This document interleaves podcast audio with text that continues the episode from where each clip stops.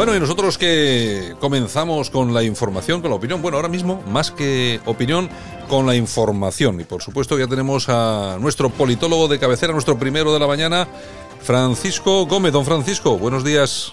Hola, buenos días a todos. ¿Qué tal? ¿Cómo está Santiago? Bueno, estamos en, en plena resaca del primer día de emoción. Sí, efectivamente. Fíjate que cómo, cómo son las cosas, ¿no? En un día en el que el Consejo de Europa eh, avisado, ha avisado al gobierno de España de que la reforma del Poder Judicial y la elección de los jueces es absolutamente legal, dentro del ámbito de la legislación europea, por supuesto, pues en España, como tú bien dices, estamos de moción de censura, ¿no?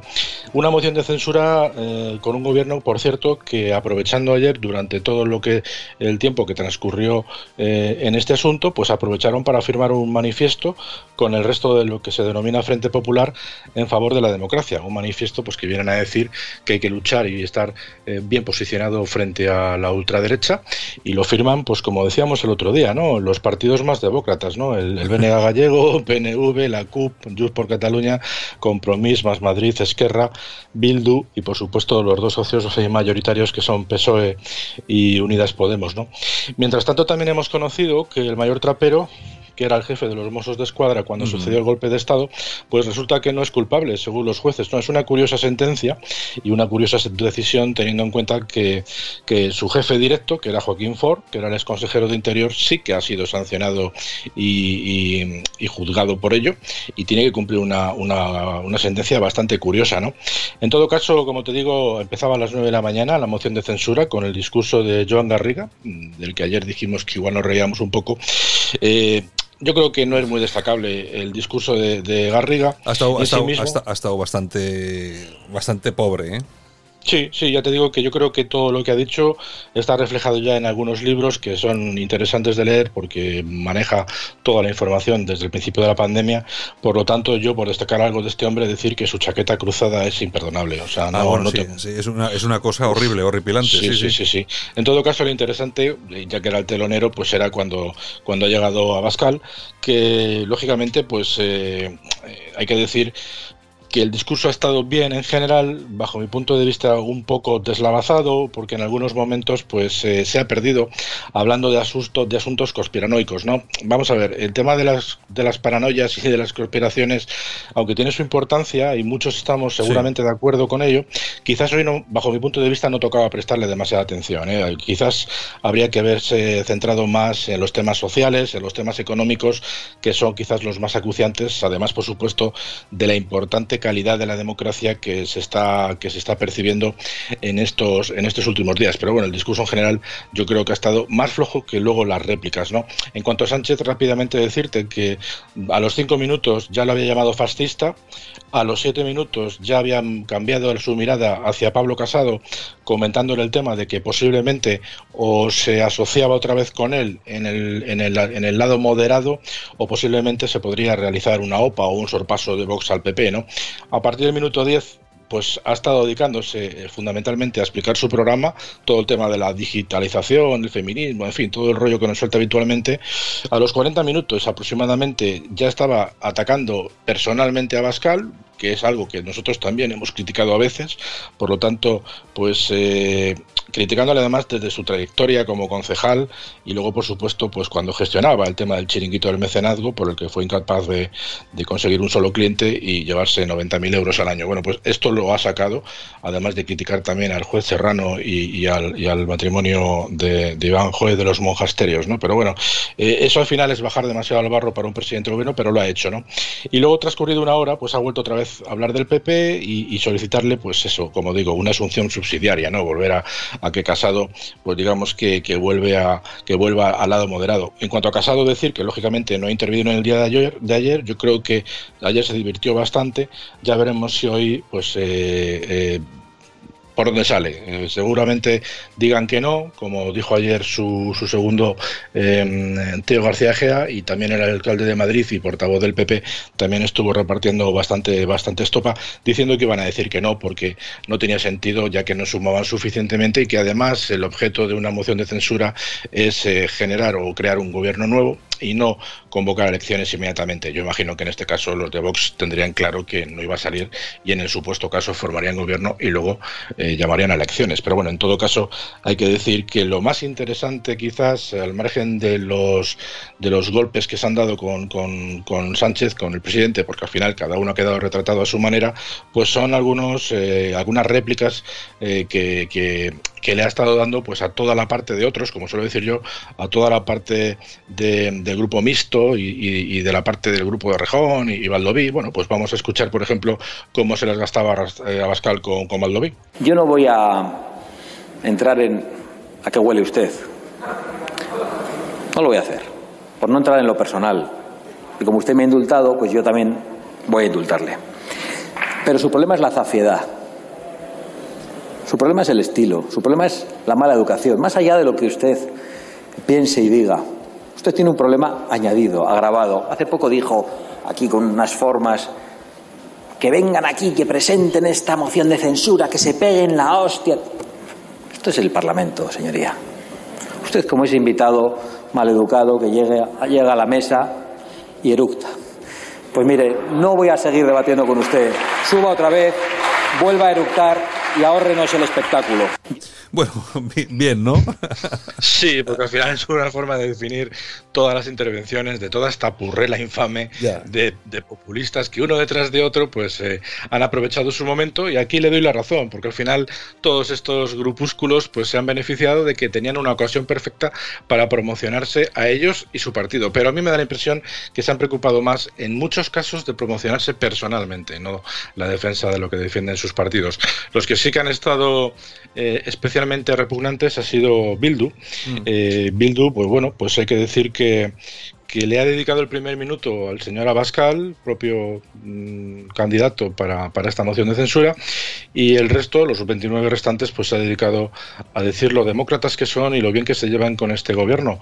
En todo caso, después de esta, como digo, asquerosa representación por parte de los filoterroristas, pues hay que decir que Abascal, bajo mi punto de vista, ha tenido una buena respuesta. Vamos a escucharle brevemente. José Pardines Arcay Melitón Manzanas González, Fermín Monasterio Pérez, Eloy García Cambra,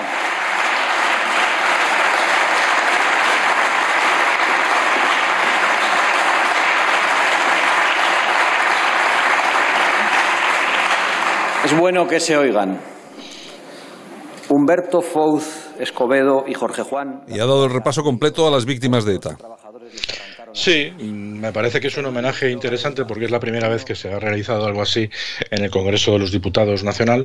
Eh, ha tenido que ser Vox. Mm, yo lamento profundamente que, otros partidos constitucionalistas, por orden y, por la disciplina de su partido, pues no hayan, no hayan hecho lo mismo, poniéndose de pies eh, como, como han hecho todos los diputados de Vox. Entiendo que esto forma parte del marketing político, pero yo creo que el reconocimiento de las víctimas nunca está de más y sobre todo me parece una buena forma de callarle la boca a estos hijos del terrorismo que todavía a día de hoy pues siguen eh, defendiendo aquello que sufrís en el País Vasco y, y la mala imagen que tratan de, demostrar que, pasa en el resto de España, e intentando blanquearse a sí mismos, por supuesto, como demócratas, con el manifiesto este que han firmado y, por supuesto, beneficiándose de que las condiciones ahora mismo son para ellos muy beneficiosas, ya que eh, el gobierno de la nación es dependiente de este tipo de grupos y, desde luego, van a aprovechar pues, para sacar las cuatro cosas que les pueden interesar. Son cuatro cosas que no tienen absolutamente nada que, que beneficie al País Vasco, sino posiblemente que enfrente más,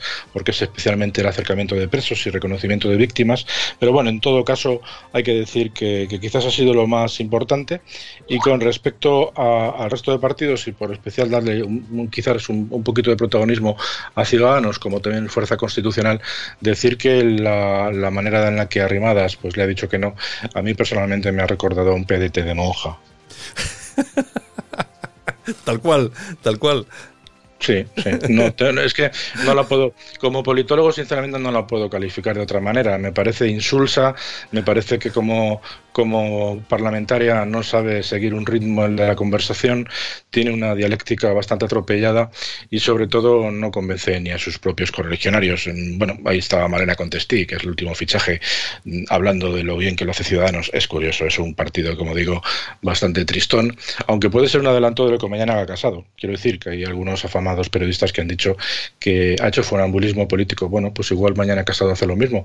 O sea, perdón, eh, hoy Casado hace lo mismo. Vamos a ver si si le, atendemos, en un rato podremos estar escuchándole. Va a ser interesante. Bueno, vamos a ver, pues si aprovecha la oportunidad, pues vamos a ver. Yo, con todo lo que, lo que vi ayer, yo quiero pensar que si Casado hace un discurso de Estado, de verdad, es decir, con propuestas, porque ayer eh, tú eres politólogo, ayer propuestas serias de futuro para solucionar los problemas de la gente y todo esto, ninguna. Eh, no, Francisco, por parte, por, parte de nadie. No, por, parte, de nadie. por, parte, de nadie. Ni una sola propuesta. A mí, yo, yo te voy a decir una cosa y te lo digo con absoluta sinceridad. Yo, por ejemplo, que hemos comentado el tema este del recordatorio de todas las, de todas las víctimas. Fíjate que yo soy de los que piensa que se tenía que hacer cada vez que se, que se responda a Bildu, había que hacerlo.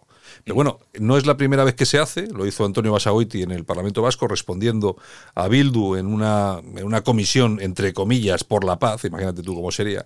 Eh, es decir, bueno, es decir, no, no es la primera vez que se hace, sino que ya se ha hecho antes. Pero de todos modos, y te digo yo, yo lo agradezco y además que creo que se debería hacer más a menudo. Pero de todas formas, lo que ayer vivimos en este debate, aparte de lo entretenido y lo bien que nos lo pudimos pasar, yo me lo pasé muy bien, desde luego, pero es que a mí me hubiera gustado escuchar alguna propuesta de verdad. Porque claro, cuando te quieres cepillar o esto, pues decir, no, es que vamos a convocar elecciones. Bueno, algo, no sé, yo es que he echado de menos propuestas. Y si eh, Pablo Casado hoy eh, tiene a bien eh, lanzar un, un, discurso de Estado, y cuando digo de Estado es con mayúsculas, pues seguramente puede hacer lo que todo el mundo cree que es imposible, que es convencer a todo el mundo, a los españoles que le votan y a los que no le votan, que votar que no a esta moción de censura, pues igual, igual sí que tiene alguna explicación, porque votar que no no es decir que sí a Sánchez, sino que es no a una cuestión que ni va ni viene, y él sí tiene propuestas. Así lo veo yo, por lo menos, Francisco. Sí, por eso si te das cuenta, cuando he hablado del discurso de Abascal, no he entrado en detalles, porque me ha parecido, como digo, un discurso muy lineal, de vez en cuando con altibajos para llamar un poco la atención, pero como digo, ha terminado hablando, mezclando a, Trump con China, con Soros, con, la sequía. Yo, mira, vamos a ver, eh, vamos a ver, Francisco, hay, una, hay una cosa que es muy seria, es muy, es muy clara en todo esto. Eh, vamos a, aparte de la publicidad que ha, hecho, de su periódico digital, ¿eh? la Gaceta de la Iberosfera, nos ha explicado lo que es la Iberosfera. Ahora parece ser que la gente somos tontos y tal. Bueno, eh, aparte de aparte de los temas publicitarios, de Soros y tal, que no sea cuento de que viene, aunque es importante, yo no me olvido de eso porque yo, he sido, yo soy uno de los más críticos con todo eso. Yo sigo diciendo que lo más débil que tiene Vox, que es un partido al que yo he votado, o sea, no es que no me es que me pille de tal, es que he votado porque me porque su programa me ha gustado, pero lo más débil que tiene Vox, aparte de Garriga el pobre, es Santiago Abascal. Es que, vamos a ver, a mí, a mí como líder político, yo no sé, eh, seguramente pues que, eh, no sé, tendrá algunas cosas en privado que yo desconozco, pero es que como líder político, aparecer ahí y lanzarnos este eh, speech simplemente para contentar a algunos con lo de Soros, con tal y pues no sé, pues chico, pues yo no acabo de comprenderlo. A mí, personalmente, ha habido momentos que en el rifirrafe con Sánchez me, me, ha dado un poco de vergüenza ajena. Quiero decir, lo que le ha dicho, evidentemente, es cierto. La manipulación del discurso de Sánchez es total y absoluto, pero se ve todavía que juegan en diferentes ligas. Yo creo que Abascal quizás hoy ha sido uno de los momentos más importantes, posiblemente el que más, porque es cuanto más tiempo ha tenido para hablar, cerca de tres horas y pico, con lo cual, como tú bien dices, pues es un, buen escaparate. Pero yo creo que todavía está años luz de, lo que es eh, el manejo del discurso y, sobre todo, de los tiempos y de la información. Eh, empezando porque Sánchez tenía todo su discurso ya escrito, toda la réplica, no le hace mm. falta. Y, y, además es como te he dicho yo antes, por eso he ido marcando los tiempos de la, del tiempo, los tiempos de Sánchez, porque eh, a los 10 minutos Sánchez estaba hablando de Sánchez, no estaba hablando mm. de, de, Abascal. Por lo tanto, lo ha, lo, ha desmontado prácticamente en 5 o 10 minutos y ha aprovechado para soltar todo su, todo su programa y para afianzarse delante de aquellos que le mantienen con el gobierno Frankenstein. Por tanto, había habido momentos que, que Abascal en ese sentido me ha dado un poco, un poco de pena. Para el riff y rafe, como digo yo, con los grupos pequeños, con los grupúsculos y tal, yo ahí le veo mejor francamente. Pero ¿por qué entra el barro? Tal? Pero a la, hora de, a la hora de plantear proyectos sólidos, yo siempre he dicho que el programa de Vox hace aguas por muchos sitios. Hoy hubiera sido una ocasión importantísima de hablar de economía y de temas sociales. los, temas, sociales son tres o cuatro temas eh, contados y además, como han montado el sindicato, pues ya como que se han, se han soltado un poco la melena y, y todos esos asuntos pues lo derivan a través de a través de solidaridad. Y en la parte económica, pues bueno, pues sí, pues siguen la doctrina de Gustavo, de Gustavo Bueno, pero al final eh, Abascal porque a veces habla de economía, maneja cuatro cifras globales y poco más. Porque no, sabe.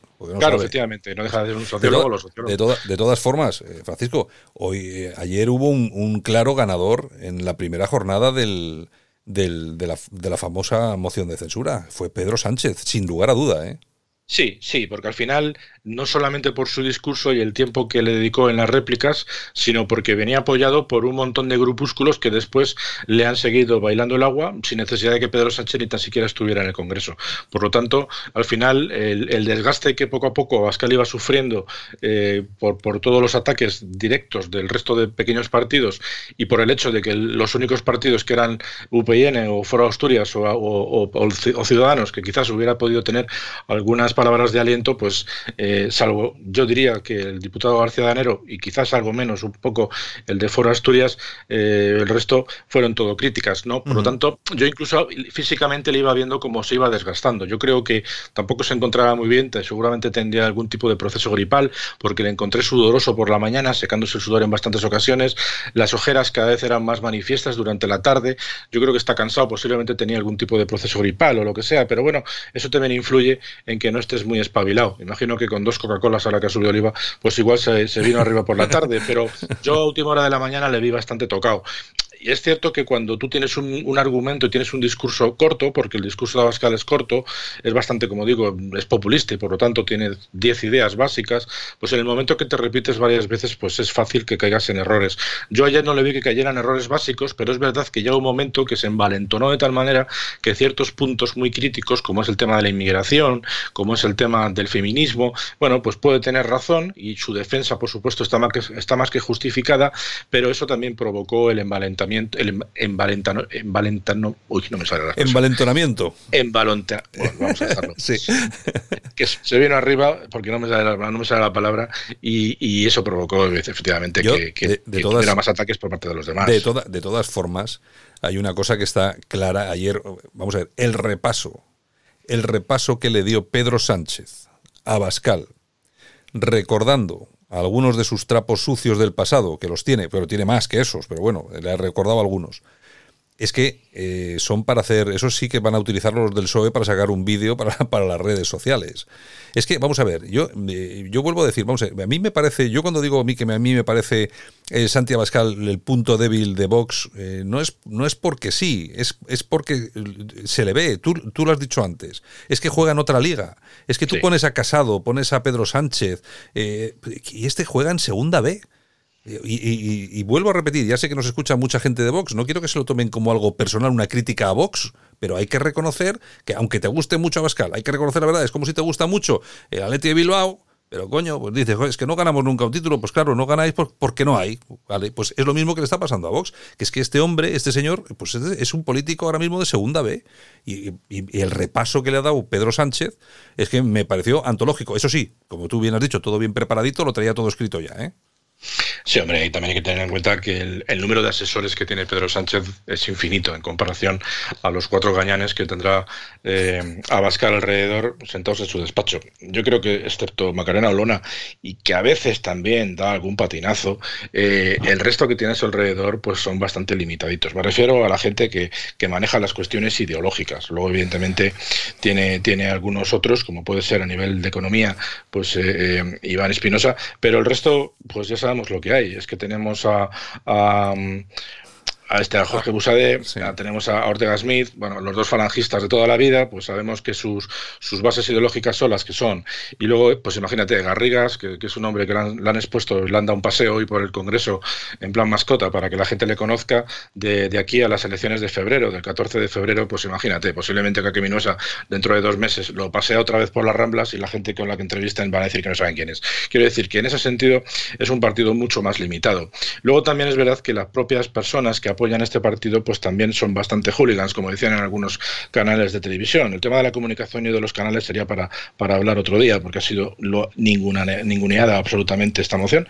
Pero bueno, en todo caso, como te decía, a través de las redes se ve de qué manera se comportan unos y otros. Y es verdad que el, el, el, hooligans, el aficionado de Vox, pues eh, pierde los papeles con facilidad, lo cual hace suponer que efectivamente pues se conforma con un, con un discurso muy básico. A mí personalmente me da pena porque es una, es una corriente ideológica interesante, como digo, la que están desarrollando en Hungría, en Polonia, eh, eh, incluso muy a la española, pues lo que está haciendo Trump. Pero claro, es que cuando tratas de imitar aquello y traértelo a España, cuando tienes tanto, tanta difusión, lo que, lo que sucede fuera de España y más en esos países que últimamente están en el ojo del huracán y en el punto de mira, pues se nota mucho que estás copiando, ¿no? Por lo tanto, tendrían que haber buscado una forma más genuina, ¿no? Para, para tratar de explicar su mensaje. Pero bueno, si una moción de censura el, el, el, candidato no expone su programa y no deja avisos de lo que va a ser su gobierno, aún sabiendo que no va a salir elegido, pues da una impresión de que efectivamente lo que tú dices es un, es un anuncio